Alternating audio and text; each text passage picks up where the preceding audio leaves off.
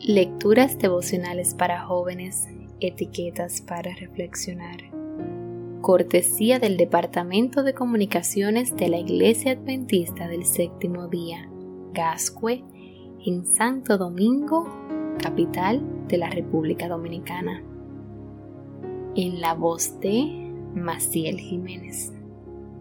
Hoy, 2 de marzo de 2021, ¿le importará a Jesús? En Primera de Pedro capítulo 5 verso 7 leemos Depositen en Él toda ansiedad porque Él cuida de ustedes. Había perdido a una de mis mejores amigas hacía poco. Me encontraba desconsolada y decidí ir a mi lugar preferido de oración.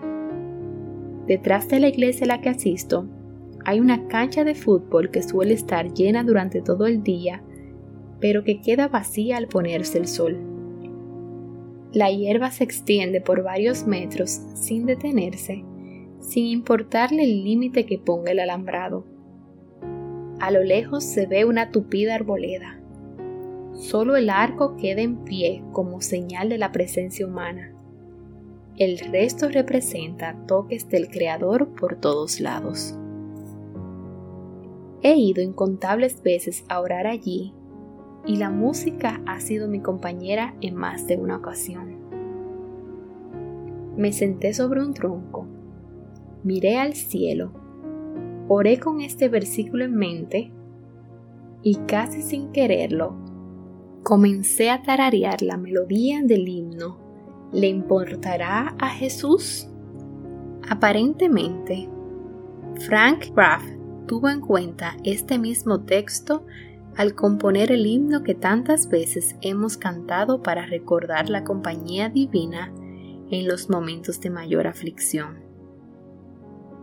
Así como Él encontró consuelo y alivio en esta promesa, y así como los encontré también en mi momento de pesar, puedes tener la certeza de que, si depositas tus preocupaciones sobre Él, cuidará de ti personalmente. Cuando nuestro corazón está doliente, a Él le importa. Cuando nuestros días son tristes y nuestras noches son negras, a Él le importa. Cuando le decimos adiós a nuestros seres más queridos, a Él le importa. Puede ser que hoy estés presa de la ansiedad por algún motivo que te agobia. Puede ser por algo pequeño o algo grande por algo nuevo o algo que vienes arrastrando desde hace tiempo. Jesús nos invita, como invitó de forma personal a quienes lo rodeaban hace tantos años. El que ande en el camino de los mandamientos de Dios, camina en compañía de Cristo y en su amor el corazón reposa.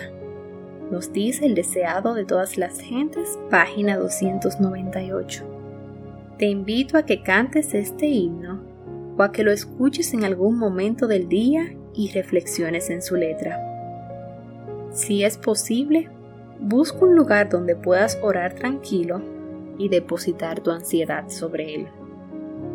Pedro sabía de quién estaba hablando en su epístola, nosotros también.